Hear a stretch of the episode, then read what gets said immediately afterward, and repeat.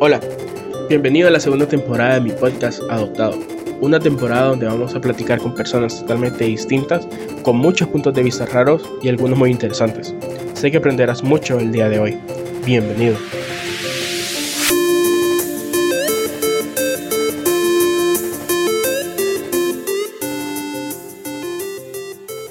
Hoy sí, ahí sí está, ahí está ya. Listo pues. Hola Kevin, Hola, hola. ¿Cómo estás? ¿Todo bien? ¿Y vos? Todo bien, aquí volviendo a estas andadas. Los Ya. nuevos retos del año. Así es. Como metas ministeriales. Retomando metas. Retomando metas. Así estamos todos, yo creo. Así es. Bueno, pues Kevin, una pregunta primero. Claro. ¿Cómo te digo? Kevin, maestro o teacher te dicen, ¿cómo te dicen aquí? Fíjate que eh, la mayoría me conoce de antes de ser maestro, entonces Ajá. me dicen Kevin. Ah, Entonces con Kevin está súper bien. ah, bueno, pero me también lo otro es pastor o líder. No, no, no. pastor o líder. está- líder. En dado caso soy líder, pero con Kevin está checa. Así me puso mi mami así me gusta. Ah, pues, no, no es como esas que te dicen, hola mi amorcito, no. No, mi, ma- no, no. mi mamá pensó nueve meses mi, mi nombre para que vengas a Sí, decir mi sí, sí, amorcito. le- con Kevin estoy perfecto. Genial, Kevin. Kevin, espérame, voy a sacar todo el guion ahorita. dale, dale. Este, este podcast es así bien, ya lo natural, pues. Me gusta, me gusta. Eh, por eso es que a veces toma tanto tiempo. Pero Ok. vale la pena. Sí, vale la pena, eso Sí. sí, sobre todo. Ok, la primera pregunta, Kevin, que te tengo es, ¿quién es Kevin? ¿Quién, es Kevin? Aquí en ese lugar primero y después vamos a irnos así, poco a poco afuera. Aquí en este lugar, les Ajá. decimos dónde estamos entonces. Digámosles dónde estamos. Estamos en el templo, en el auditorio de SEAD. Eh, ¿Y quién es Kevin aquí? Es un, es un hijo de Dios. Eh, eso es lo que soy, la verdad. O sea, eh, si me tocara decir lo que soy, primero soy sobre todas esas cosas, ¿verdad? Sí, sí. Después eh, soy amigo, soy amigo y después tengo el privilegio de dirigir personas, que eso es una responsabilidad también. Ujú, Tengo el privilegio igual, ¿verdad?, de, de ser maestro aquí mismo, ya aparte, porque la iglesia también tiene su, su escuela, entonces soy maestro en la escuela.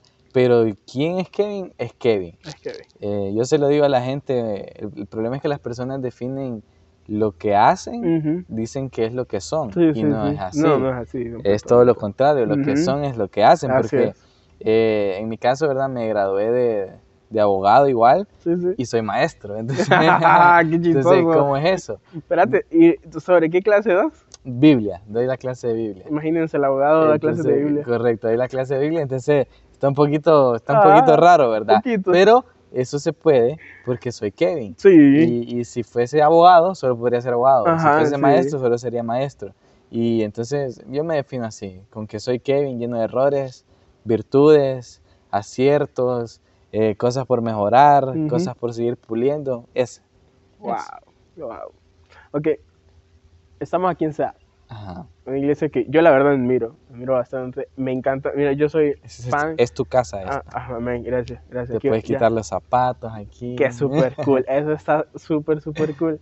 Mira, yo, una- yo cuando vine aquí a Ciudad me acuerdo que yo lo que más amo de las iglesias es cuando son grandes. Pero igual amo las iglesias pequeñas. Claro, claro. Pero las iglesias grandes las amo. Y yo dije, wow, qué pinta organizaron todo eso. ¿Hace cuánto venimos aquí a Ciudad? Mira que eh, Luis me preguntó que cuál era mi lugar favorito Sí, para sí, grabar. sobre todo eso. Sobre Y todo eso. entonces, ay, yo dije, eh, no sé, pero sinceramente es aquí, Sí. es la, es la iglesia. eh, en sí no es el auditorio, sino que es cada espacio, cada rincón. Sí, sí. pero claro. ¿por qué? Mira, me gradué de Seattle Christian School también. Mm, ah, Dios y santo. vengo desde kinder. Ah, no, hombre, con razón. Tengo 19 años aquí. Sí, con 19 razón. años y solo tengo 24. O sea, Sí, eh, la mayor parte de mi vida estuve aquí. aquí desde kinder y, y es bien curioso porque Ajá. eh, a los 12 años empecé a venir a la iglesia como tal. Ujú. Estuve en mi primaria en la escuela y todo, pero a los Sí, sí. 12 años es donde de verdad empecé a venir a la iglesia. Ujú. Después, solo un año duré. Y después me fui a jugar el mundial. Volví hasta los 18. A Bueno, los 18 de verdad a congregarme. Entonces, tengo 19 años en las instalaciones. Sí, Pero ya de verdad, o sea, Ya. congregándome, siendo parte de esta familia, yo le digo a la gente que 6 años. Ah. 6 años. sí, ya llevas un buen tiempo. Llevo mi tiempito. Ya llevas un buen tiempo. Ya, ya, te, ya te tiran con, con- ¿cómo se llama? Ya, ya, le, ya lo sacuden y le sale polvo. Sí, un poquito, un poquito. Ok, Pero digamos, igual, te- yo te pregunté aquí cuando entramos de que cuál era tu lugar favorito, porque, digamos, cuando yo miro tus historias en Instagram, o estás arriba o estás Ajá. aquí, o a veces estás ahí arriba, ahí en el, en el escenario.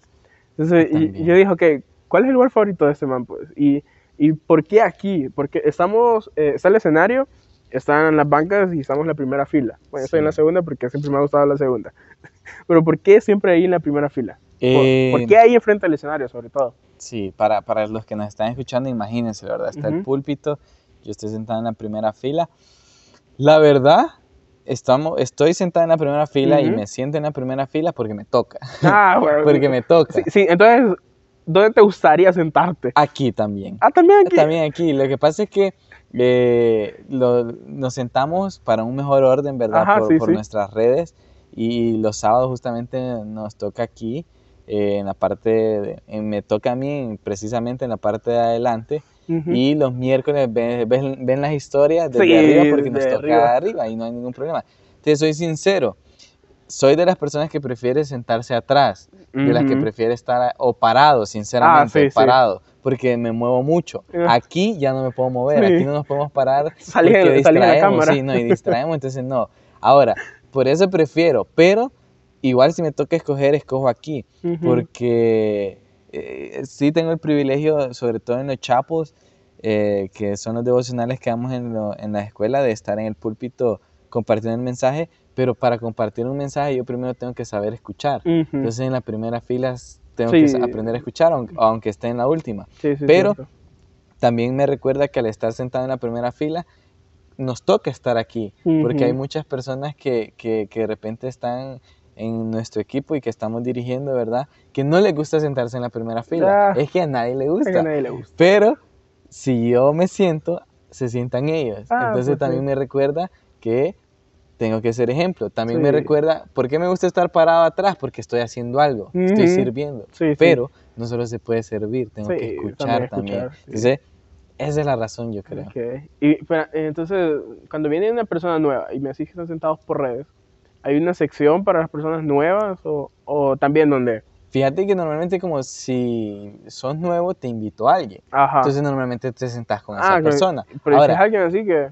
si viene así de la nada, no hay ningún problema. No es que ah, es prohibido y usted no, no se puede pasar sí, aquí. sí, no, sí. es un mejor orden y donde hay orden hay crecimiento, Ajá, ¿verdad? claro. Pero eh, no, no hay, y nuestro pastor tiene la virtud de, nuestro pastor Miguel, ¿verdad? Tiene la virtud de cada vez, en cada culto se, se pregunta quién viene por primera vez. Ujú. Se le, pon- se le pide que se ponga de pie para reconocerlo, saludarlo, darle un abrazo y hacerlo sentir sí, parte, de esta familia. Entonces, no importa dónde te sentes, si sos nuevo, el punto va a ser hacerte sentir parte de esta familia. Wow, qué cool, qué súper genial esa fiesta, es muy buena esa.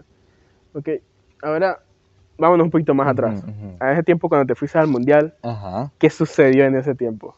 Las gavillas, los amigos, Ah, los amigos. Qué raro eso. Sí, los qué amigos. raro. Lo que pasa es que eh, a los 12 años, igual fueron los amigos quienes me trajeron a la iglesia. Ujú. a, a los 12 años yo le voy a, voy a reconocer siempre eso. eh, a Miguel, Ujú. eh, el hijo del pastor, eh, Sí, sí. fuimos mejores amigos en ese momento y él fue quien me, me trajo a la iglesia, me involucró a servir a los 12 años, fui a un Wow. retiro de juveniles y todo. Después pasó algo bien chistoso, Ujú. sirviendo y todo, eh, mi papá hubiera en dos ocasiones que me vino a traer hasta las 12 de la noche. Oh, wow. Y entonces me enojé y dije, no, vuelvo a ir a la iglesia y no sé qué y no sé cuánto. Pero esa es la excusa que yo Sí, digo, ¿verdad? ajá. Pero en realidad fue porque me empezó a interesar otras cosas. Nada, pues. Eh, me gustó bastante el fútbol, estuve en equipos de fútbol. eh, La rodilla. la- ahí empecé, mis primos también tenían bastante influencia sobre mí. Y en el colegio, yo les digo a mis estudiantes que respeto al estudiante, respet- respeto a mis alumnos que son cristianos actualmente en el colegio, porque Sí, en el sí. colegio es lo más difícil Sí. ser cristiano en la escuela. Yo no pude, o sea, yo no pude. Me retiré y dije, no, esto está como difícil, eso es no chepear, eso no es decir malas palabras, eso es no contar chistes Mm. vulgares, está, está medio difícil. Entonces, eh, engavillado por eso, influenciado por muchas cosas, me fui apartando poco a poco. Pero igual, eh, el colegio lo hiciste aquí. Todo, de, hice de kinder a ¿Y último. no, no te sentías como incómodo?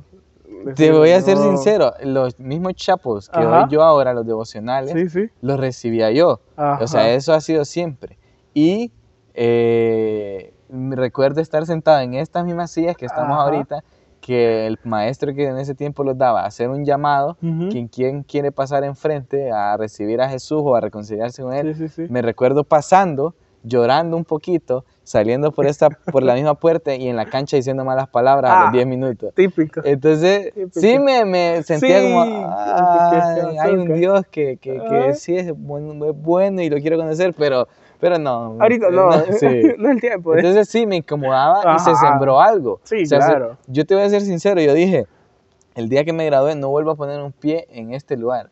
Y aquí estoy. Y aquí trabajas, aquí das sus devocionales. Sí, aquí, sí. aquí es donde pasas todo. Aquí pues. como, aquí todo, hago todo. Ajá, es cierto. Hago todo, todo, todo. Qué, qué raro eso. Sí, sí. Ok, y- Bueno, ¿cómo nos conocimos nosotros, Kevin? Es verdad. Sí, eh, si yo no me equivoco y si me estoy equivocando, perdón. Dale, dale.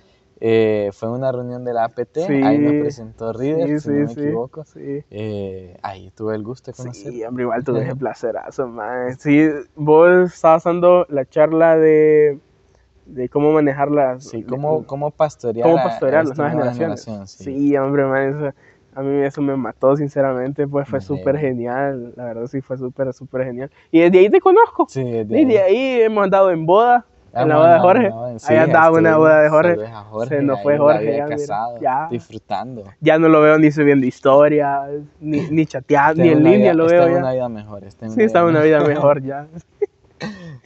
Pobre Jorge. Tu videojuego favorito, Kevin. FIFA. Soy fifero, sí. Y de hecho, es el único juego que me compro. Este año no me lo he comprado. Ahora me lo compro un año de por medio. Ajá. Pero es el único juego que me compro ahora. Tenemos ¿Solo otros FIFA? juegos, pero solo FIFA. Y, lo- y ya no, ya pasó la temporada de que me, me, me jugaba como unas cinco temporadas en un mes. Ajá. Ya ahora solo juego cuando hay alguien en mi casa, cuando, cuando se arma una fifiada. Ya, ya es la vida de adulto. Ya, ya, pero FIFA, soy fifero, FIFA, sí. FIFA. Qué vida, man. Qué vida. Ok, ahorita vamos a hacer un pequeño juego. Vaya, Anda tu teléfono ahí. Sí, aquí lo Saca tengo. tu teléfono. Saca tu teléfono. Aquí está, aquí lo tenemos. Ok.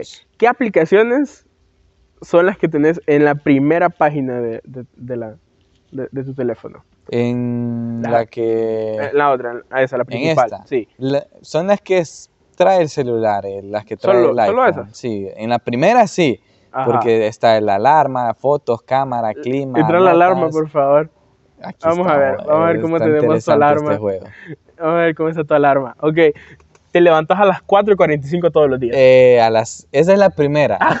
esa es la primera. Esa es la como de, hey, ya va a ser ya, ya, hora de ya. despertarse. Tenés, sí, tenés 15 Tenés minutos. 15 minutos, sí. La- a las 5 ya A las 5 ya debería de, Estar de despierto. estar despierto, sí. ya, ya a las 5 y 10 te levantaste. Ya. A las 5 y 10 llego temprano todavía al trabajo, pero esa sería la... Hoy, Ajá. hoy me desperté, la, las apagué a las 3 y no me di cuenta. Upa. Y a las 5 y 38 me... Ya, venía ya, aquí ya. Sí, venía... No, vine a tiempo, pero lo que sacrifico en ese punto es mi devocional. Ah, Eso es lo que sacrifico. Si me levanto Dios. tarde, eso es lo que sacrifico. Sí, sí. No voy a sacrificar bañarme, o sea... No, claro. Puedo orar, yo sé que un poquito Sí. después, pero... Y, y es curioso porque podría ser más importante orar, pero, sí, pero sí, puedo sí, orar sí. bañándome. Sí, también. Y en el carro también puedes venir Sí, cantando, sí, pues.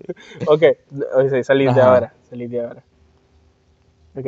Ahí en tus notas, me imagino Ajá. que ahí está algún devocional. Algo que vos hayas dicho, ok, esto es lo que me impactó y aquí lo voy a guardar.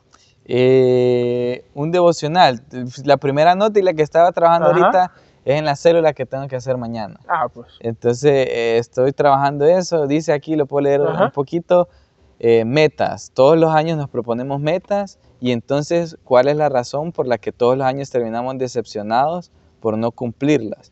Esto se debe a que comenzamos y no tenemos una visión clara, sino que estamos desenfocadas. Ajá. Que este es, es parte del mensaje que se predicó, ¿verdad? El- en el que predicó nuestro pastor, Ajá, sí, Pastor sí, sí, sí. Miguel, y es lo que nosotros predicamos también. Entonces, ese es el devocional que tengo más Ah. pronto. Tengo el otro de, tengo una serie que estamos armando en Los Chapos de Ajá. segundo round, que es Ah, lo que sí, estamos... mi- mire la historia. Y la, y la diapo también. Está súper sí, esa me ayuda ahí Josué Escoto siempre. Sí, Yo en eso soy malísimo. genial. Pero esos son los devos que tengo en las notas hasta ahorita. Ah, pues, Los más recientes. ah, pues. Bueno, salite, salite.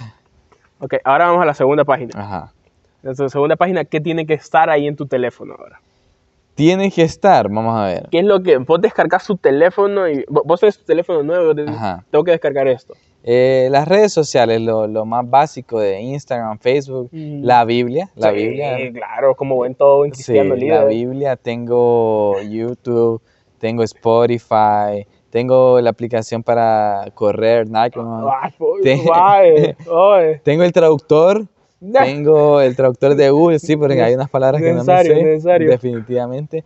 Tengo eh, lo que es la banca móvil para saber cuándo me pagan. Ah, Y recientemente descargué TikTok, porque Ajá. todos mis estudiantes lo usan y usándolo. ni idea de qué era eso, ¿verdad? Y vos como que, entonces ¿qué tuve, haces? tuve que empezarlo a, ver, a hurgar para saber qué estaba pasando. Pero acabo de ver que haces stickers. Ah, tengo unos stickers, también me pegó. Ya día no lo uso, pero me pegó, me estaban haciendo stickers a mí. Entonces dije, me las tengo Me que, que quitar, me las Sí, que te entiendo porque yo soy igual. Yo también tengo la de mi sticker. Creo que sabes que entre otros teléfonos. O sea, aquí está.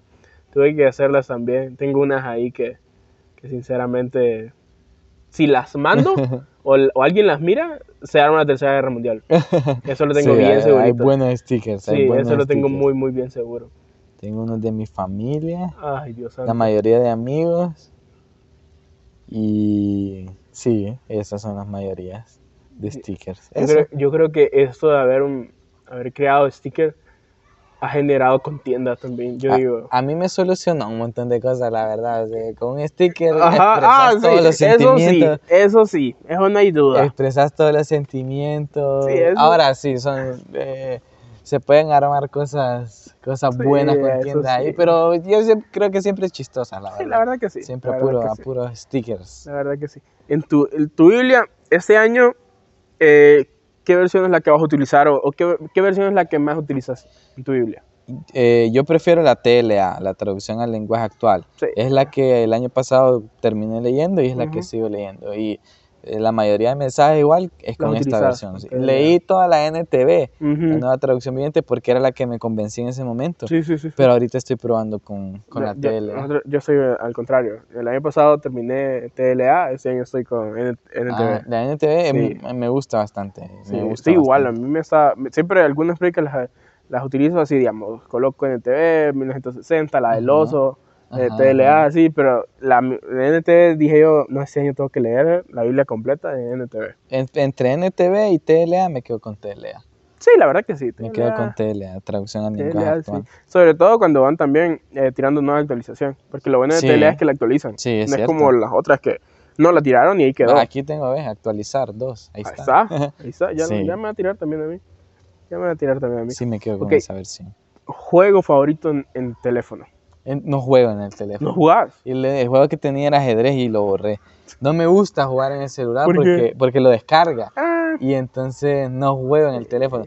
Pero si me tocara escoger, me gustaban los juegos como Flappy Bird Ajá. o como Geometry, Geometry Dash. Ajá, que no me acuerdo cómo es, algo así. Sí, sí, sí. Eh, que, que me gustan como los que solo son como para matar el tiempo, que solo tienes que tocar un ajá, botón, así. sí. Pero digamos, Ca- Call of Duty me han dicho Ah. que descar- descargué Fortnite, Ajá. eh, jugué una partida, hice perder a mis amigos, se me descargó el celular y lo borré. Después, des- hubo un tiempo que sí tuve FIFA y eso, pero no, es que no, No es lo mismo. no soy, no soy de, de jugar en el celular, fíjate. Te entiendo, soy, no te soy. entiendo, tranqui, te entiendo muy, muy bien. Kevin, ¿y qué, qué es algo que vos dirías, ok, esto odio de mí mismo y, y tengo que cambiarlo? Uy, mi carácter. ¿Estás enojado? Con las personas más cercanas. Con Oh. las personas de repente un poquito más distantes jamás me van a ver enojado. Siempre Sí. me dicen que, que sonriente, pero obviamente las personas cercanas son las que Sí. más te conocen. Entonces puedo a veces ser hiriente con ciertos comentarios con las Ah. personas cercanas. Sé que sos abogado. Parte, parte. No, pero no, fíjate que es una careta, porque no, yo Ajá. he ido a litigios y me Sí, hago sí. amigo del abogado. Ah, Entonces, no, de hecho, o sea, la mayoría de personas que me conocen lo va a saber, que, Sí, que yo soy muy amigable y todo, pero quienes están ahí a la par saben que con ellos sí son con quien me enojo, Mm. con quien puedo ser malcriado, eh, igual. Entonces, esa parte, me, estoy moldeando mi carácter, la verdad. sí, entiendo. Esa partecita. Eso, eso es No, no que- soy enojado eh, que toda la vida ando, Sí, vas a andar ahí como sino que- que con las personas cercanas. Sí, sí, entiendo, entiendo. Entonces, esa parte me gustaría Ok. cambiar. ¿Qué es algo que amaste de vos mismo? de mí mismo que puedo siempre animar a una persona. Ujú, Eso puedo- es cierto, me consta. ¿Qué puedo animar a una Me persona? consta, me consta. Hasta con tus historias, fotografías, todo, man, con eso. Sí, me gusta Sos- esa, esa idea. Sos soltero, casado, divorciado, Soltera, viudo, Soltera, soltera. toda, toda la vida. Eh, no, me quiero casar, me quiero casar. No tengo el don de Pablo. me quiero casar, no ahorita. ¿Ya te imaginas tener este- Ay, ay, no. Mi respeto, mi respeto. Fíjate que yo, yo te sigo una página en Instagram que se llama ¿Sabías qué? Ajá. Y había salido un, hace poco salió, de un chavo, bueno, es un, es, ¿cómo se llama esto? Como de los Buda y Ajá. de un monasterio, ¿verdad? ajá. Los Y sali- sí, había salido uno que dice que él murió sin conocer a la mujer, porque dice que cuando nació murió su mamá y el papá era, había entrado al monasterio o que era director del monasterio, algo así, y, y que toda su vida fue en el monasterio y nunca, había- nunca había salido de ahí No te creo. y nunca conoció a una mujer. No, sí las necesitamos a la Sí, mujer. Está este hombre. Feminismo ahorita, ¿verdad? Y yo las entiendo, yo Sí, las entiendo porque ujú. quieren sus valores. Sí, claro. Eh, no está bien ni el machismo, ni el feminismo, ni el humanismo, Sí, ni, ni el socialismo. Sí. Lo único que está en realidad a tono es el cristianismo, donde Cristo es el valor supremo sobre claro. todas las cosas. Y si ese está bien, lo demás se acomoda. Pero necesitamos a las mujeres. sí, todo. sobre todo, sobre Las todo. necesitamos. Yo, yo siempre ocupo de mi mamá o mi hermana para decirle, voy bien. No, cámbiate eso. Igual yo a mi hermana, mi hermana me la tengo aburrida, la voy a despertar. Sí. ¿Cómo se ve esto? Le digo yo. Y mi mamá, obvio, me quedo corto Obvio, con las sí, palabras. Me imagino, me imagino. Sí, sí. ¿Cuántos hijos quieres tener? ¿Dos o siete? Uy, no, me gustarían dos. Dos. Varones, los dos. ¿Los dos Y- varones? Sí, y en un futuro, dependiendo, me gustaría adoptar a alguien. Ah, lo mismo. Yo, lo Sí. mi- yo le pido a Dios, la verdad, la verdad, sí, de, de sinceridad y siendo vulnerable, y espero que me permitan también ser vulnerable los que me están escuchando. Es que a mí me gustaría, como, digamos, a los 25, 24 años, un poquito más adelante, eh, que si, si es posible también, pues si se pudiera de una manera, como solo ir yo, pues, y, adoptar a la niña. Yo, quiero una niña, entonces, adoptar a una niña, pero que pero sin una madre, pues, sino que solamente ser yo y ella, ella y yo, y, y tener esa relación de padre e hija, pues, Interesante. y ya después de ahí, pues, si me caso, pues me caso, pues, pero ya tenerla a ella ahí, pues. Interesante y como abogado te digo que en Honduras, Bueno, imposible. Nada, pues, a otro porque, país, pues. porque fíjate que legalmente tienen, que a veces ser un matrimonio. Tiene que ser matrimonio. sí, o por lo menos demostrar que están juntos en una unión libre, ¿verdad? Pero, pero sí tenés que tener una compañera. Entonces, Bueno, Nayib Bukele, allá te voy a buscar. sí, sí, aquí en Honduras. Y es un proceso tedioso. Sí. Eh, SEAT, eh, tenemos lo que es la ca- casa hogar, ¿verdad? Ujú. Donde la visión es cambiar destinos, ¿verdad? Y es un orfanato. Ah, no sabía eh, eso. y donde personas que igual de repente los padres en ese momento no, no los pudieron asistir, entonces están ahí Ujú. y, y ya hay trámites de, de personas que, que están tratando de adoptar, aún no se ha podido. Wow. Nuestros pastores, de hecho, igual. eh, y, y porque la visión nace justamente de nuestra pastora, ¿verdad? La pastora Jackie, en ese sentido, de, de cambiarle el destino, porque ella Sí, eh, sí. creció en un, en un Ah, orfanato. Oh, wow. Y entonces yo creo que eso va impregnado sobre todo en esta casa. SEAD. Ah, Vos hablas con, con diferentes personas y más de uno te va a decir que sueña con adoptar, porque nosotros hemos visto literal cómo se le cambia el destino a, a estos niños. Niños que de repente los dejaron en una Ujú, caja, los sí. dejaron abandonados y hoy están creciendo con una familia en un trámite de, de- de adopción y se les cambia el destino. Entonces uno le Wow. puede cambiar el destino. Sí, yo, yo, yo eso es lo que yo quiero igual, pues yo, yo le digo, a- sobre todo le, le pido a Dios pues que se abra esa oportunidad, pues porque digo, a mí me gustan más las niñas, pues siempre he sido más No, con las yo niñas. no quiero niños. No, yo, yo sí, Yo no yo, yo con las niñas, yo, cuando nació mi hermana, yo, ay, Dios santo, que, que se golpeara o algo, ay, Ahí, ese, esa es la fue. cuestión. Mm. Yo no quiero niñas por eso, porque sí. eh, yo sé que las Cuidado. mimaría, yo Ah, sé que sí. no les dejaría hacer nada, yo sé que las tendría en una caja de cristal ahí, Sí. que nadie las toque ni nada, entonces no quiero eso para ellas. Ajá, Entonces, mejor con los niños.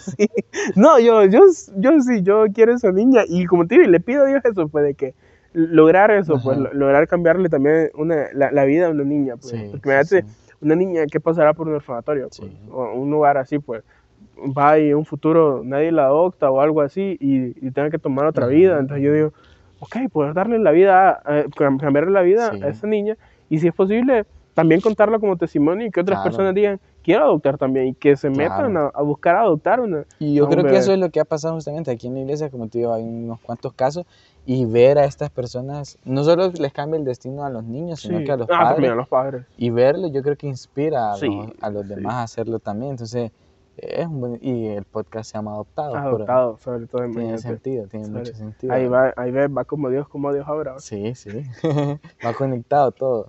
Ok, una experiencia vergonzosa que has tenido aquí, Kevin, en tu lugar favorito. Aquí justamente Aquí. en el auditorio. Aquí. Uy, yo sé, yo Ajá, sé, yo ajá. sé. Una vez me tocaba compartir un mensaje que era para un, pre, un pre, perdón, un pre-biselá. Ujú. Eh, el biselá, ¿verdad? Que es el evento que tenemos año tras año en SEAT, que es una eh, vigilia, eh, y selá, que significa detente y escucha, ¿verdad? Y que el congreso que tenemos con los jóvenes. Entonces tenemos un pre-biselá para, Ujú. para los servidores. Ujú. Y me tocaba, nos tocaba a varias personas compartir un mensaje de siete minutos. Ujú. Entonces yo venía preparada, inspirada. Y, y- y ya voy a contar algo que me pasó muchos años antes, en la- una situación súper parecida. Ok. Pero vine, me paré, me acuerdo, en el centro, la gente estaba ministrada. Yo era el penúltimo por ahí de los que iba a hablar. La gente estaba conectada y todo. Y entonces comienzo y lo, abro mi boca y lo primero que digo es, gracias Dios, porque somos un montón de gente perfecta, amada por un Dios imperfecto. Oh. Y es al revés, ¿verdad? Oh. Y o sea, gracias a Dios no me di cuenta. Oh, no me di cuenta porque yo sé que eh, me hubiera bajado de un solo. Me bajo de un claro, solo y no, mire, pastor, claro. tome el micrófono y sigue usted. Y eso fue, y después todos mis amigos, ¿verdad? Molestándome y todo. Y hace muchos años, muchos Ajá. años, estaba yo creo que en tercer grado, quinto, entre esos dos, no, eh, en, en primaria no, eh, no hay alguien específico dando los chapos, aunque sea alguien encargado, sino que a cada grado le toca Ajá. dirigir. Entonces me acuerdo, hasta me acuerdo del nombre del maestro, Mr. Omid Mahano se llamaba. Ujú. Y, y entonces me puso a mí a orar, Sí. me puso a mí a orar. Y lo mismo, yo iniciaba el chapo. Y entonces yo practiqué esa oración todo el- toda la semana, yo creo, toda la semana.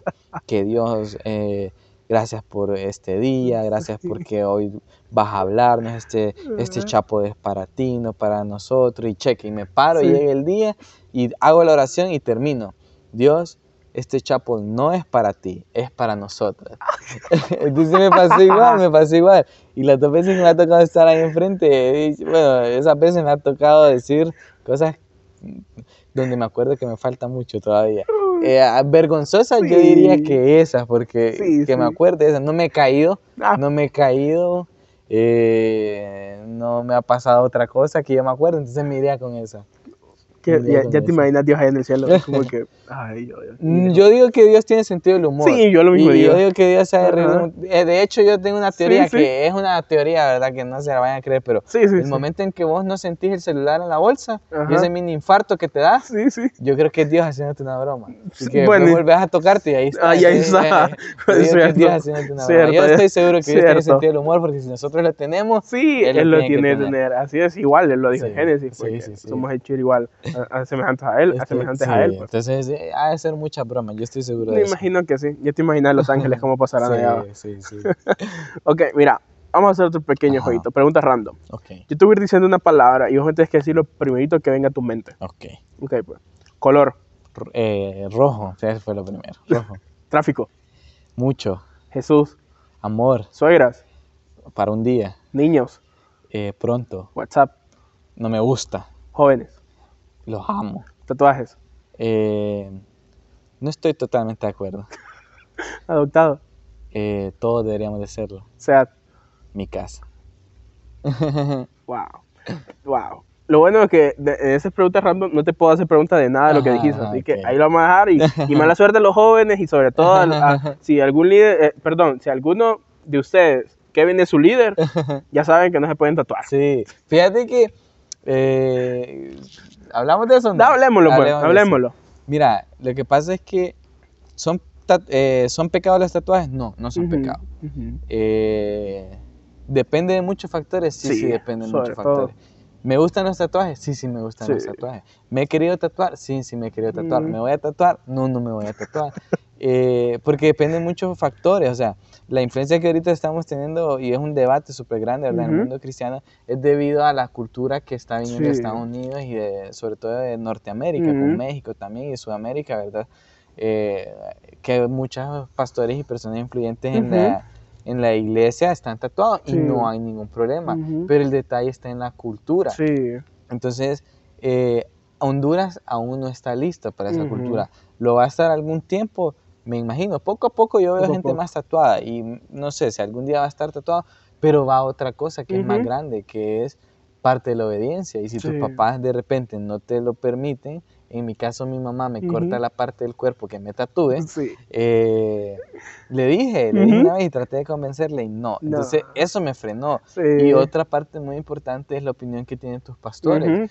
Y lo que pasa es que los jóvenes dicen, no, pero es que si fulano de tal está tatuado, eh, no importa. Y, le, y, les preguntan, ¿verdad? Pero tus pastores no, no simplemente son una autoridad de, de decirte no, sí, sino que te aconsejan. y, entonces, y si vos estás bajo una congregación que de repente no están de acuerdo en los tatuajes, la obediencia vale mucho más que lo que te vas a tatuar. Aunque te tatúes la palabra obediencia, no vale tanto como el acto de no haberlo hecho. Y yo, como te digo, yo, yo me quería tatuar, te soy sincera, hasta sabía dónde, sabía qué parte del cuerpo. Ya tenías el dinero. Todo, eso no, pero, pero, pero, pero entendí que valía más el hecho de que de no hacerlo que el, hecho de hacerlo, porque tatuarse es fácil, la verdad.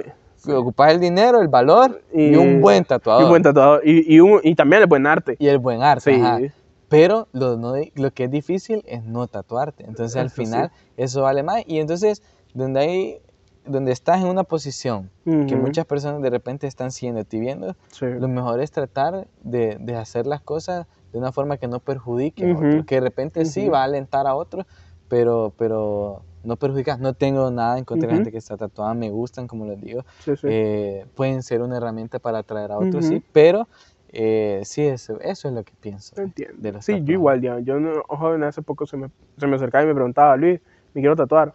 ¿Qué te dijo tu mamá? ¿Qué te dijo tu papá? Eh, ¿Qué te dijeron tus pastores? Correcto. Si de tus pastores y de tus papás hay un sí, sí, pues ya tenés tu obediencia, ya, ya, ya, sabes lo que vas a hacer. Mira, pues. digamos, ¿Por qué lo digo de la cultura? Hay trabajos actualmente que te preguntan si estás tatuado y si estás tatuado no te contratan. Eh, claro, eso es un paradigma, y lo entiendo. Y las personas que están tatuadas y les gusta no creen que, digamos, las estoy metiendo un cajón ahí. No, no, no, Solo estoy diciendo que la cultura es, como, es como que yo diga, la cultura todavía no estamos listos de repente para andar en bici. O sea, el día que pongan a, andar en bici en Honduras, igual que en otros países, van a haber 50 atropellados. De, por sí el ciclismo aquí, ¿verdad? Eh, yo sé que hay gente que le gusta, pero tiene que andar dos policías cuidando una caravana porque no pueden andar. Entonces, eh, es como que yo le diga, no todos vamos a andar en bici. Se puede, se puede, pero la cultura no está, lista. Entonces, eso, eso es parte de lo qué buen, qué, qué súper buen... Eso es parte de lo que... Escucharon, ok, vamos a hablar un poquito más del exterior. Ajá. Eh, si pudieras dar una solución a lo que está ahorita sucediendo en Australia, ¿qué solución votarías? En Australia. Ajá, pues sabes que ahorita casi todo el país está allá. O sea, para no ser tan, tan espiritual y que Jesús, ¿verdad? Ajá, sí, sí. que llueva. Sí. que llueva sobre todo, ¿verdad? Pero, eh, sinceramente, mm, podemos opinar muchas cosas, pero yo creo que cada país está pasando sus procesos, porque no solo sobre Australia están pasando muchas cosas, pero eh, la solución la tienen que tener ellos. Si te doy una, sinceramente me sentiría que, que no tengo derecho a opinar como, como, como debería. Sí, sí, porque desconozco en sí qué es lo que le llevó a todo eso. Para dar una solución tendría que conocer la causa. Tendría que conocer la causa. Sí. te entiendo, te entiendo. Ok. Eh, contanos tu experiencia como líder. Como líder. eh, ¿Sos líder de la red? Soy, soy líder en la red 7. Eh, con, con, ahí están mis pastores, ¿verdad? El pastor Ramos, los pastores Ramos, el pastor Román y la pastora Carol, ¿verdad? Yo soy parte del equipo de ellos, del equipo 12 de ellos. Por ende tengo a cargo eh, un grupo de células. Tenemos un equipo de, de, células porque si yo solo estuviera, no sería líder de nadie. Entonces yo siempre digo que tenemos ese grupo de células dentro de la iglesia, igual en, en el ministerio en Impulso, ¿verdad? En nuestro ministerio de jóvenes. Ujú, eh, soy ahí un líder de un grupo de conexión. Entonces, eh, mi experiencia es, poco a poco me he dado cuenta que entre uno mejor sepa seguir, mejor sabe liderar. Ajá. Lo que pasa es que, eh, sobre todo eh, actualmente, eh, los jóvenes tenemos muchas ideas y muy buenas Sí. ideas. Y creemos que no ocupamos a los adultos por eso. Y estamos totalmente equivocados. Y ese es un paradigma que tenemos que romper. Porque en cuanto a la yunta de bueyes y cuando van a arar la tierra, hay un buey que tiene la experiencia y hay uno que tiene la fuerza. Sí. Entonces, eh, eso es parte de también lo que nosotros tenemos que entender.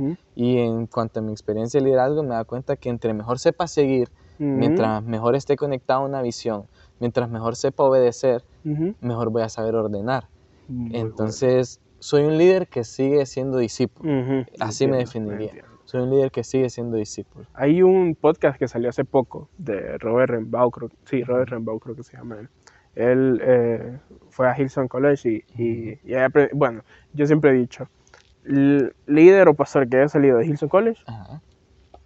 ya, suficiente. Ya está. Porque liderazgo como la, la de Hillsong, la verdad yo la admiro. Sí, yo la admiro porque son líderes que, wow, pues. Ujú. y, y hasta, y vos sabés que el, el líder, igual pues, uno de sus frutos es hasta, la, no el número, sino que la cantidad que vos puedes todavía mantener eh, en tus brazos. pues. Y esa es una iglesia que ha No, logrado mantener en sus brazos a todas esas personas. Entonces, ese, en ese podcast, él decía, él estaba hablando sobre los líderes número dos, que son los líderes que, digamos, está la cabeza y está la, la otra persona abajo. Es el, está el líder principal y el líder que, que sigue todavía. Entonces, él decía que el líder número dos tiene que aprender a saber cómo, eh, cómo- no, tiene que saber qué pasos da el líder número uno para que él pueda dar ese ejemplo a las personas que tiene abajo. Porque él no es el líder número uno, pero sí es el líder número uno para esas personas que están abajo. Y tiene que ser ejemplo para Sí, esas personas que sí. están abajo. No es que cualquiera puede ser líder, o sea, cualquiera puedes poner enfrente y va Sí, a dar órdenes. sí, cualquiera puede dar cualquiera, órdenes. cualquiera. No cualquiera puede seguir. Así es. Y si sabemos seguir primero, vamos, porque lo que pasa es que cuando hemos sabido seguir, pasan yo creo que dos cosas. Sabes la posición después de tus seguidores, Sí, pero también tenés eh, la autoridad en ese momento y tenés el respaldo de que saber dar órdenes porque has sabido seguir. sí, sí, sí. Mientras que cuando no, puedes hacer un relajo. Y- y, y esto, sinceramente, no lo he aprendido de libros, no lo he aprendido de prédicas, no lo he aprendido de que alguien más me lo dijo. Sí, lo sí. aprendí equivocándome. Ajá. Porque no es que era así todo el tiempo. O sea, Sí, claro. eh, estuve en mi tiempo que no hace mucho, que, Ujú. que estaba como cabra loca. Porque sí, yo reconozco que por gracia de Dios hay cierta influencia. Y esa influencia me llevó a parecer cabra loca, dando órdenes, haciendo cosas y llevando las cosas por un lado, mientras de repente las cosas iban a ser, deberían de ser por otro lado. Y entonces eso me llevó a aprender que no, que sí, que era buen líder y que podía liderar, pero no estaba siendo el mejor seguidor posible. Entonces me estoy tratando de enfocar en ser un mejor seguidor Sí, sí. para ser un mejor líder. Wow, qué cool eso. Entonces estoy Qué tratando cool. Qué semilla. Creo que se lo voy a hacer con wallpaper. Así que, eh, Herman, si estás escuchando eso, esa frase, hacerla wallpaper, por favor. Él es el que te hace Él es el diseño, él es el diseñador gráfico de, to- de todo me el gustan búnker. mucho, me gustan Sí, mucho. ahí está, verdad. mira, man, ya tenés un fan. ok, ahora, dando su experiencia como maestro de adolescentes, ¿estás verdad? Sí, ¿De adolescentes o niños? De O séptimo a onceavo, o No, sea, son de 12 adolescentes. años a 16. Sí, son adolescentes. Son adolescentes. ¿Cuál es su experiencia como maestro de ellos? Ah, esta es ¿Trabajas con, eh, espérame, como líder, trabajas con jóvenes de cuánta edad? de 16 a 30. Ah, ok, jóvenes adultos. 16 a 30. Jóvenes sí. adultos. Ah, Ahí nos entendemos. Pero con adolescentes, ¿cómo le Yo le huía, te soy Ah. sincero. A, lo, a, a mí, Ajá. había gente, hay, ni, hay adolescentes Sí, de sí. 12 a 3, 12, 13, 14 años que llegaban a mi célula y se Ajá. lo sembraba a alguien más. Ah. Porque solo me quedé como con uno o dos. Sí, sí. porque no sentía. Sí. Ahora, ha sido una experiencia retadora en muchas cosas, pero es lo que me ha abierto también, eh, Ujú. o sea, los ojos en tantas cosas. Es una experiencia única. Lo que más me ha servido Ujú. es saber que yo estuve ahí, Ajá. saber que yo estaba en esos zapatos Sí, y sí. recordar cada cosa que yo pasé, que yo Ujú. sentí. Sinceramente, lo que mejor me ha servido para, para poder funcionar de la mejor forma con el propósito que se está queriendo llegar es darle la importancia a cada problema que ellos tienen. Tampoco hacer que se está quemando el mundo, ¿verdad? Sí, sí, sí. Pero eh, en ese tiempo que te saliera una espinilla, era el caos. En ese tiempo que tu crush no te hiciera caso, era el caos. En ese tiempo quedarte en una clase que tus papás no te hicieran el caso, que deberías, que aún lo, para muchos Sí. de- podrá seguir siendo, ¿verdad? Eh, es un caos. Entonces, a cada uno de esos detalles he tratado de darle significado. Y, sobre todas las cosas, he tratado de ser el maestro que a mí me hubiera gustado tener. Que tuve muy buenos maestros, lo Sí, voy a sí, sí, reconocer. claro, claro. Entonces, aco- acoplo, agarro de muchos maestros que aún sigo viendo en muchas ideas y trato de ser el maestro que a mí me hubiera gustado tener. Wow. Qué cool Eso. eso. Qué cool, neta. Eso, eso. Ok, ¿Qué crees que va a suceder en este lugar que es tu lugar favorito? ¿Qué es algo que vos decís en este año va a suceder? Aquí, Proezas. proezas. Vamos a hacer proezas. Ese es el lema de, de este Esa año. es la ¿verdad? palabra rema de Ajá. este año, proezas. Eh, es una palabra retado- Sí. retadora, perdón, porque para hacer proezas ocupamos trabajar. Uno, uno cree que la, que la palabra rema primero o sea, ah, es, la, es la palabra, es el dicho y, Sí. y ya. No, no, no. Es una palabra que hay que hacer la carne. Y la cuestión es que para hacer proezas uno se tiene que atrever. Sí. Atreverse a verse ridículo intentando cosas que nadie ha intentado. Sí, sí. Uno tiene que trabajar y esforzarse. Uno va a tener que venir y, y tener una visión clara para hacer las cosas. Ujú. Porque, vaya, te lo pongo como un ejemplo. Dale. Y también las proezas en el sentido, porque cuando se nos viene la palabra pro- proezas, para mí es retador, porque yo digo, o sea, cuando yo escucho proezas, me imagino a un Moisés abriendo el mar, a un Josué llevando tierra, gente a la tierra prometida, a un apóstol Pablo Ujú. esparciendo el evangelio, y esas proezas están bien altas. Sí. Ahora, para mí una proeza este año, hace 12 años que yo me mudé a mi casa aproximadamente y yo la pinté con mi papá y un tío. Y hace 12 años no se pintaba mi casa. Y eh, mi mamá me lo viene diciendo hace como 3 años, pintemos la casa, pintemos la casa. Y el, hace una semana pinté la casa con un primo, con Tony, pinté la casa, la siguen pintando, ahorita ya no puedo porque estoy aquí Sí. trabajando, ¿verdad? Pero en mis vacaciones pinté la casa, toda la planta abajo, y para mí eso fue una proeza Sí. porque no lo había hecho, porque no me había Ajá. pedido. Entonces, ahora, em- empezamos emocionados con mi Sí. primo, ¿verdad? Eh, puse en una pared, Kevin estuvo Sí, aquí, lo vi, lo vi. eh, le lo pinté divertido y la- las primeras dos horas, qué bonito.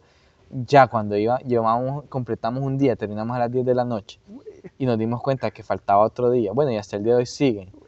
Y, y nos dimos cuenta que había que trabajar, que había cosas que mover.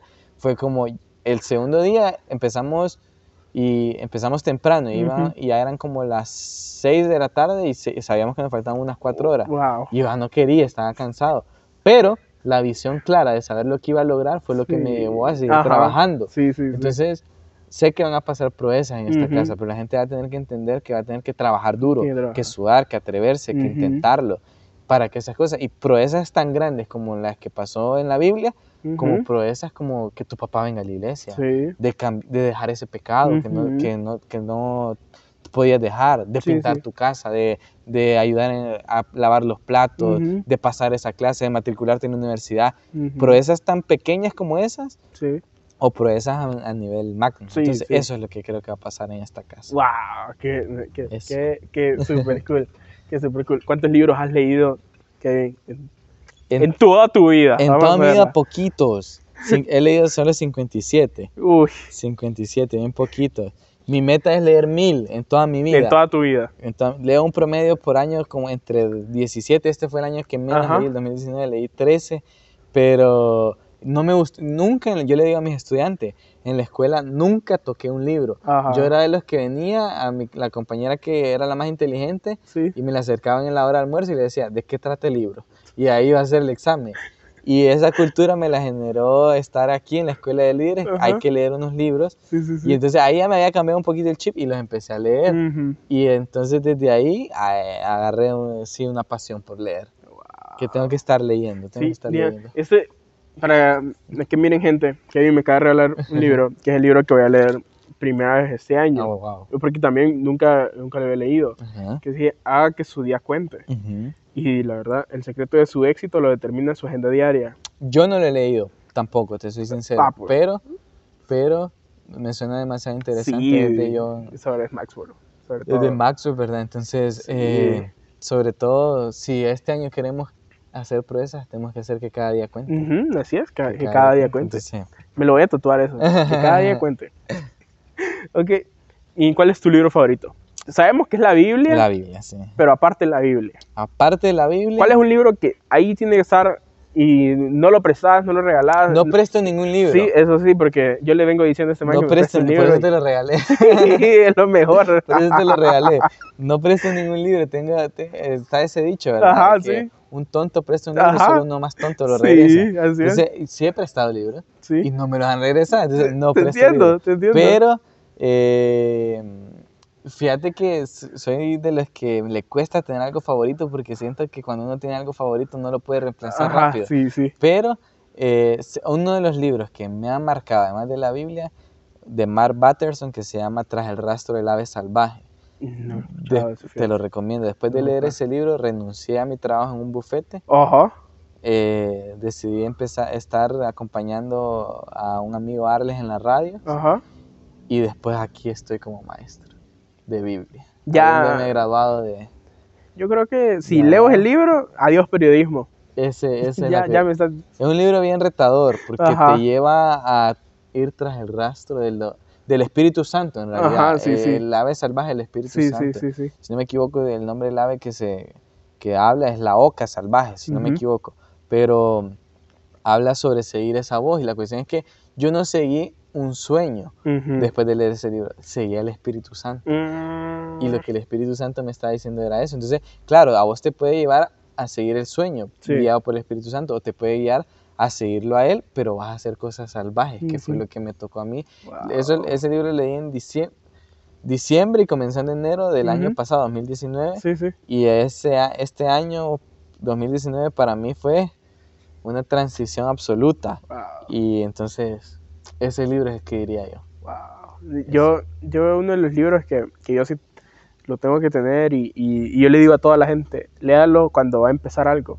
Eh, eh, no es por vista, Ajá. de Cash Luna. Sí, ya lo Ese libro, te lo juro que yo, cuando una persona me dice, más fíjate que voy a empezar algo, Sí, léete el libro, correcto. léete el libro. Es, un libro bien, bien sencillo en cuanto a la redacción. Sí, Eh, No sé si ya tuviste para leer en honor al Espíritu Santo. sí, sí, sí, sí, sí. Entonces, a lo que yo, o sea, tampoco hay que, que Ujú. bruto, como que crítico del libro. Sí, sí. Pero eh, a lo que yo distingo es que es un catch más sencillo. y- Ujú. Y, es- yo le recomendaría ese libro, como decís, sobre todo a quien viene empezando en la fe, Ajá, también. a quien viene creciendo, Ujú. porque la redacción se ve un catch bien sencillo, Sí. un niño. Un niño. Hasta tiene dibujitos. sí, y es todo. cierto. Y- y, Entonces, todos los títulos son Sí, eh, de eh, películas. Ajá, de películas. Entonces es un buen libro, la Ujú, verdad, la sí, sí, es un, es un buen libro para empezar algo. Aunque me quedo con en honor, en honor al Espíritu Santo. La verdad que sí. Después de leer ese libro, no, me miento. Mientras leía el Ajá. libro, no instantáneamente en el momento, Sí, sí. pero mientras el proceso en que lo leía el libro en honor al Espíritu Santo.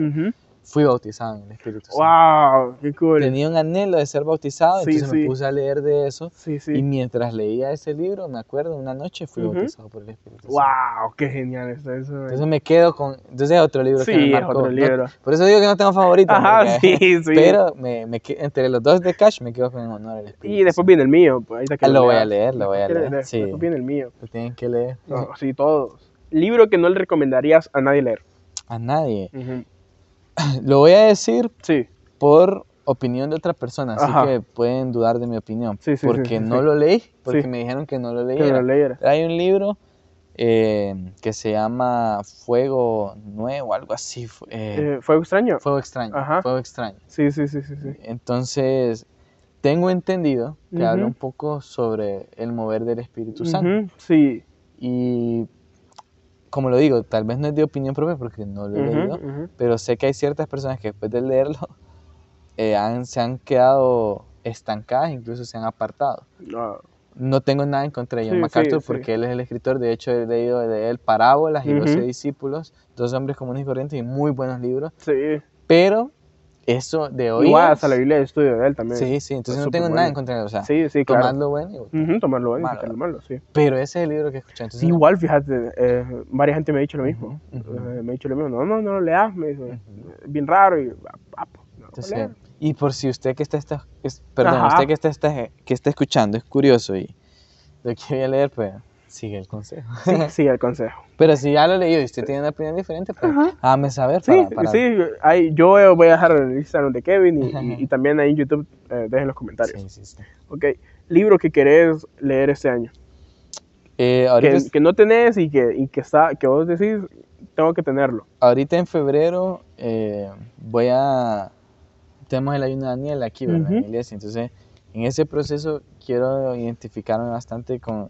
Mi personaje favorito en la Biblia eh, es Jesús. O sea, es literal Jesús. No, no solo, ah, que Jesús es mi salvador. No, o sea, sí. literal, la, el 80% de mensajes que doy es, es de los evangelios, porque habla de Jesús. O sea, es el con el personaje que tengo un crush. Sí, sí. Eh, ser como Jesús es algo que, que anhelo, que estoy dis- muy distante, pero que intento. Entonces, hay una serie de tres libros que voy a leer en, ese, en ese ayuno que quiero leer, que Ama como Jesús, de Ujú. U. Smith, eh, El mejor líder de la historia, Ujú. Lucas Leis, y este es el más retador que creo que me lo regaló una maestra aquí, que se lo agradezco, eh, que se llama Sé las manos y los pies de Jesús, de. Nick, no sé si lo voy a pronunciar bien el apellido, pero de Nick Bucinich, algo así, Sí, creo que lo es el personaje que no tiene manos ni pies, ¿verdad? Que es muy famoso, ¿verdad? Sí, sí, sí. Conferencista y todo. Que él no tiene manos ni pies, Ajá, pero me está sí. diciendo que sean las manos y los pies de Jesús. Entonces Sí. me reta, el título solo me Sí. reta. Entonces, esos son los tres libros Ajá. que quiero leer a lo largo del año: Liderazgo Generacional, de Ujú. Ah, Leis, gran libro, man. Sobre Súper todo gran porque libro. me- este, estando aquí en la escuela, ¿verdad? Sí. Eh, vivir intencionalmente, Ujú. igual de Maxwell. Eh, esos son los que tengo presentes y sobre todo la Biblia, ¿verdad? Sí, tengo ahí sí, claro. una obsesioncita con, con estar leyendo planes Sí, en la sí. YouVersion Bible y, Sí, y con ahí, entonces, eso, eso, eso. No, ese liderazgo generacional, yo me acuerdo que yo lo leí antes de iniciar el búnker. Que yo fui líder de niños. ajá. eh, ahorita estamos como. Yo tengo miedo a los niños, o sea, Fíjate que yo era igual. Yo era igual. yo puedo hacer, yo puedo liderar a los niños a hacer relajo. Ajá. Una vez pero- mandaron a, mira, yo tiemblo cuando me dicen si hay que cubrir algo en primaria. Solo me Ajá. toca una vez porque no sé cómo ordenarlos. O sea, Sí. yo puedo venir y decir, hey niños, ven, saltemos y vamos aquí y hacer relajo. Ahora, llevarlos al orden, ahí le tengo miedo, le tengo miedo a eso. Ahí no hay sé cómo. ayuda aquí. Sí, no sé cómo, no sé cómo. Yo los puedo poner a hacer relajo, pero ordenarlos no.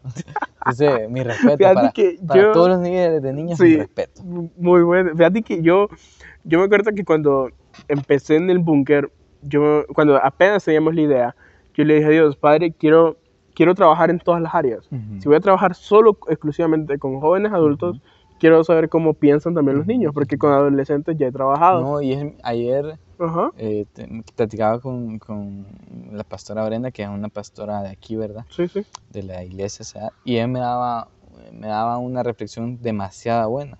Me decía, ¿cuál es el ministerio más importante en la iglesia? Y me decía, sala cuna. ujú. Porque si desde ahí vienen formados, Sí, y yo lo veo, yo veo, yo tengo a los niños de séptimo ahorita, de séptimo grado. sí. Y la maestra que está en primaria es, un- es increíble, o sea, es un espectáculo de maestra en primaria, la, la maestra de Biblia. Sí. Y ella formó a los de sexto. Ajá. Y yo tengo a los de a ellos, Sí. desde sexto, ahora en séptimo, Sí. y es una mini iglesia. Esos niños se saben los libros de la Biblia, o sea, eh, es como que yo esté hablando con un grupo en Ajá. una iglesia, no estoy Sí, hablando en sí. una iglesia, estoy prácticamente como hablando en una iglesia Wow. de cómo llevan el concepto. Entonces, lo que vos decís es cierto, si quieres formar jóvenes adultos, Sí, pero si hay alguien formándolos desde sala cuna en el mundo, que es desde los pequeños, eh, es otra historia. Sí, yo, yo una de, la- de las teorías que tengo de iglesia es de que si vos no formaste bien en sala cuna, en, en la iglesia de los niños, cuando lleguen a jóvenes, ya los perdiste. Sí, Los sí. perdiste. Porque o por, por muy grande que sea tu ministerio de jóvenes, Sí. por, por muy eficaz que sea, por muy eh, que tengas grandes grandes luces y Sí. todo, pues, si no lo formaste Sí, bien en pequeño, hasta Y- Lucas lo dice. Sí. A Lucas pues lo dice. Pues me interesa demasiado ese libro. Y, o sea, yo lo noto. Sí. Yo noto, y por eso dice la, la Biblia, ¿verdad? Nos enseña de que instruye al niño en su camino. Ajá. Yo noto a leguas la diferencia entre un niño que en la casa eh, ha sido formado en Sí. Dios y en la Biblia, Sí. a uno que no. Y no es culpa de- del que no se ha formado. De repente los padres no, no tuvieron esa guianza y no se la pueden dar a los niños, ¿verdad? Pero por eso llévenlos a la iglesia y ustedes también fórmense. Así Pero, es. pero yo noto la diferencia entre mis estudiantes, de alguien que ha sido formado y alguien que no. Entonces, ustedes que forman niños, ustedes que tienen hermanitos, Sí. denle la importancia, créanmelo. Yo en mi caso, desde muy niño, mi- bueno, mi abuelo ayudó a fundar una, una iglesia, una de las salas evangélicas, mi abuela vivía literalmente en la iglesia porque Wow. mi- con mi- la, la familia de mi abuela y de parte de madre era de muy bajos recursos, entonces incluso vivían un tiempo en la iglesia hasta que después mejoró la situación. Y desde pequeño yo recuerdo a mi mamá y a mi abuela Ajá. llevándome a la iglesia, Sí. comiéndome la sandía en la escuela dominical, eh, haciéndome bullying unas niñas en la iglesia, pero... eh, y igual, ir a la iglesia obligado, obligado, obligado. A los 12 años eh, me aparto y todo, pero seguí aquí en la escuela escuchando la semilla, la semilla, y al final esa semilla dio resultado. Los maestros ahora quedan asombrados, los que me daban clase, que ahora soy compañero de ellos. Wow, dice cómo, cómo es las cosas. ¿verdad? cambiado, eh. Entonces, usted que trabaja con niños, Ajá. que trabaja con adolescentes, que esté en sala cuna o con los bebés, Ujú. sepa que dependemos de usted. Sí, mucho. así es, así es. Dependemos sí. de yo, yo tengo, hablo con varios que son, que trabajan con niños y yo les digo, formen buenos niños. Sí. Porque cuando ya uno está ahorita aquí grande y trabaja con grandes, uno mira esa gran diferencia y dice, no, Sí, tuvo una mala infancia. No- totalmente. No, no, no, no, que no es tuvo una buena semilla. importante. Así es. Aunque- así que aunque yo les huya, usted agarre. Usted agarra, sí, así es. Y allá me los da grandecitos. Ajá, ahí los manda y nosotros aquí le damos, no te preocupes. ¿Cuál es uno de tus sueños frustrados? Sueño frustrado, ser Ajá. futbolista. Qué raro, me imaginé. Yo quería ser futbolista con todo mi ser, o sea, el punto de que yo me metí a estudiar Derecho porque era la carrera Sí. más fácil y decía que iba a ser futbolista. Ajá, Y, y definitivamente jugué en la pedagógica, en la UPN, ajá. en, la, en las inferiores. eh, quedamos campeones de, de la liga intermedia, subir a mayor, y nos salimos el año que al año siguiente ascendieron a primera. Ah, Entonces, ese es un sueño frustrado. No, no era Messi ni sí, crack, sí, pero... Yo sé, la verdad, sinceramente, no hubiera llegado. Ah. Tampoco era una piedra Sí, ahí pues. es- en la cancha, pero, pero no hubiera llegado, Mm. pero ese es un sueño frustrado. Pero cuando digo que frustrado, no solo era que, como los niños dicen, yo quiero ser futbolista, no. O sea, literal, mi mente, mi, o sea, yo, yo de hecho no venía a la iglesia por el fútbol y la mayor parte de la que me alejé de la iglesia fue porque los partidos eran los domingos. Ajá, Había veces que entrenar los miércoles y Ajá. eran días de cultos también. Sí, y sí. no- no- a los 12 años que estaba en equipos también y todo, eh, recuerdo que entrenaba en una cancha de tierra y me iba a un McDonald's a cambiar Ajá. cuando mi mamá y me venía a dejar. Pero se me pasó esa temporada.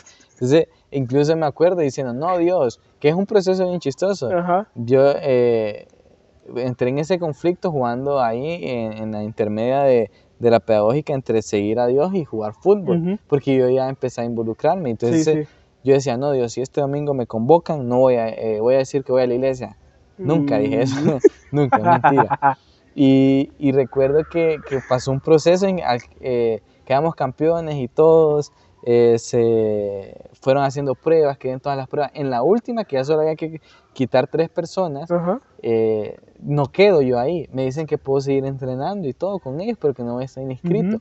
Y yo digo, no, para estar así no. Entonces me fui a buscar más equipos, no encontraba. Y un día me invitaron a jugar potra. Y ese vi- en un miércoles antes, el, la potra era el viernes, el miércoles yo le dije a Dios enojado en mi carro, Ujú. decidite qué quieres que haga, que Sí. luche por mis sueños o qué quieres que haga, o que te siga, qué sé yo. El viernes voy a jugar, eh, voy a jugar pelota, viene un balón en el aire, salto y en lo que caigo, la rótula, que es la pelotita de la Ah, sí. rodilla, Sí. se me salió de la órbita y me rompió Oh. meniscos, ligamentos. Eh, Dios, gracias por responderme. No Sí. creí que, que respondías tan bien. Eso, estuve cuatro meses sin, sin poder caminar eh, y otros dos meses a pura muleta. Y en ese tiempo me involucré en la iglesia, a lo full, hombre, a lo sí. full. Entonces de ahí ya, yo era de las personas que no iba a la iglesia por ver un partido de la Premier League. Y de- de- entonces ahora ya, me Ya. cambió, me cambió el chip ya, Sí, hombre. ya me cambió el chip. Wow, man. Sí, no, no era de esos sueños frustrados de... Sí, no, sí. era de que Es que ya frustrado. llevas, pero bien Era frustrado. de que ya. cuando hay veces que voy y, y voy al estadio y, yo, pucha, ahí podría estar. No, no Sí. podría estar, pero, Pero ahí hubiera querido estar. ahí en la banca estaría, Sí, dice. sí, ahí en la banca, En la correcto. banca estaría. En la banca estaría, correcto, correcto. Bueno, Kevin, creo que ya finalizamos esta, esta plática. Pues, fue Súper, súper genial, la verdad, pues. Y, y, no sé si quieres decirle algo a las personas que están escuchando. No, primero agradecerte a vos, agradecerte a vos, porque me tomas en cuenta, es un honor para mí, créeme que sí, estar aquí grabando, que, que te parezca importante cualquier cosa que pueda salir de mi boca, te lo agradezco y, y te admiro, te lo, decíamos antes de grabar, yo te admiro porque sos una persona que se atreve a hacer cosas difíciles. Empieza proyectos que no son... Un podcast no es fácil. No. Es para nada fácil. El búnker que es, querés hacer esta unión entre líderes de iglesia, no es nada fácil, no es para nada fácil. Y con todos tus proyectos que tenés, la verdad es que, que te admiro por eso. Y, y, todos los que están escuchando, créanme que eres una persona con muchos sueños y que, que una persona de tener de cerca para que se, uno se contagie de hacer esas proezas y de hacer esas cosas que llevan a más. sí, sí, sí. Entonces, de verdad te admiro y gracias. Y pues a las personas que nos están escuchando, que este año se atrevan. Yo hacía hace poco un post y, lo voy a reflejar en dos cosas. Que se atrevan a intentar las cosas y verse ridículos. Aunque se vean ridículos, pero a seguirlo intentando. Te apuesto que la primera vez que te pusiste a grabar vos solo, te sentías ridículo. horrible. Te sentías ridículo. Pero aquí estás. Ajá. Entonces, los sueños empiezan así ridículos. El día que yo renuncié a mi trabajo para decidir seguirlo a un sueño de Dios, me sentí ridículo. mi jefa me dijo, estoy decepcionado de usted porque eh, podía ser abogado, ¿verdad? pero Y lo sigo haciendo y sigo trabajando, la verdad, en mis casas individuales, pero me sentí ridículo el día que me presenté aquí con un montón de maestros, ¿verdad? Yo como, jeje, soy abogado y ustedes con toda esta licenciatura, estas cosas aquí eh, para ser maestro. Y, me sentí ridículo, pero vale la pena. Vale la pena. Y en segundo sería que la vida nos han preparado para tener éxito y está bien. Sí. Pero nadie nos ha enseñado a fracasar. Y no le estoy diciendo a la gente que aprenda a ser fracasado. No, no, no. Estoy eh, diciendo que aprenda a fracasar, a tomar ese fracaso y a levantarse, porque de repente tu primer podcast, o me contabas que hubo un podcast que tenías que repetir porque, porque estaba lloviendo, pero eso podría ser un fracaso, pero no, solo es la oportunidad de hacer las cosas mejor. y es lo mismo, el fracaso es relativo, cuando vos lo tomás para una oportunidad de hacer las cosas mejor. Entonces este año 2020. No sé exactamente qué día se va a publicar eh, el podcast. Eh, espero que no esté siendo en diciembre y esté cerrando más bien, ¿verdad? pero, pero, pero este año anímese, anímese a, a intentar cosas y si fracasa, sígalo intentando, que solo es parte del éxito. Ah, man, neta, Muchas gracias. Dios lo bendiga.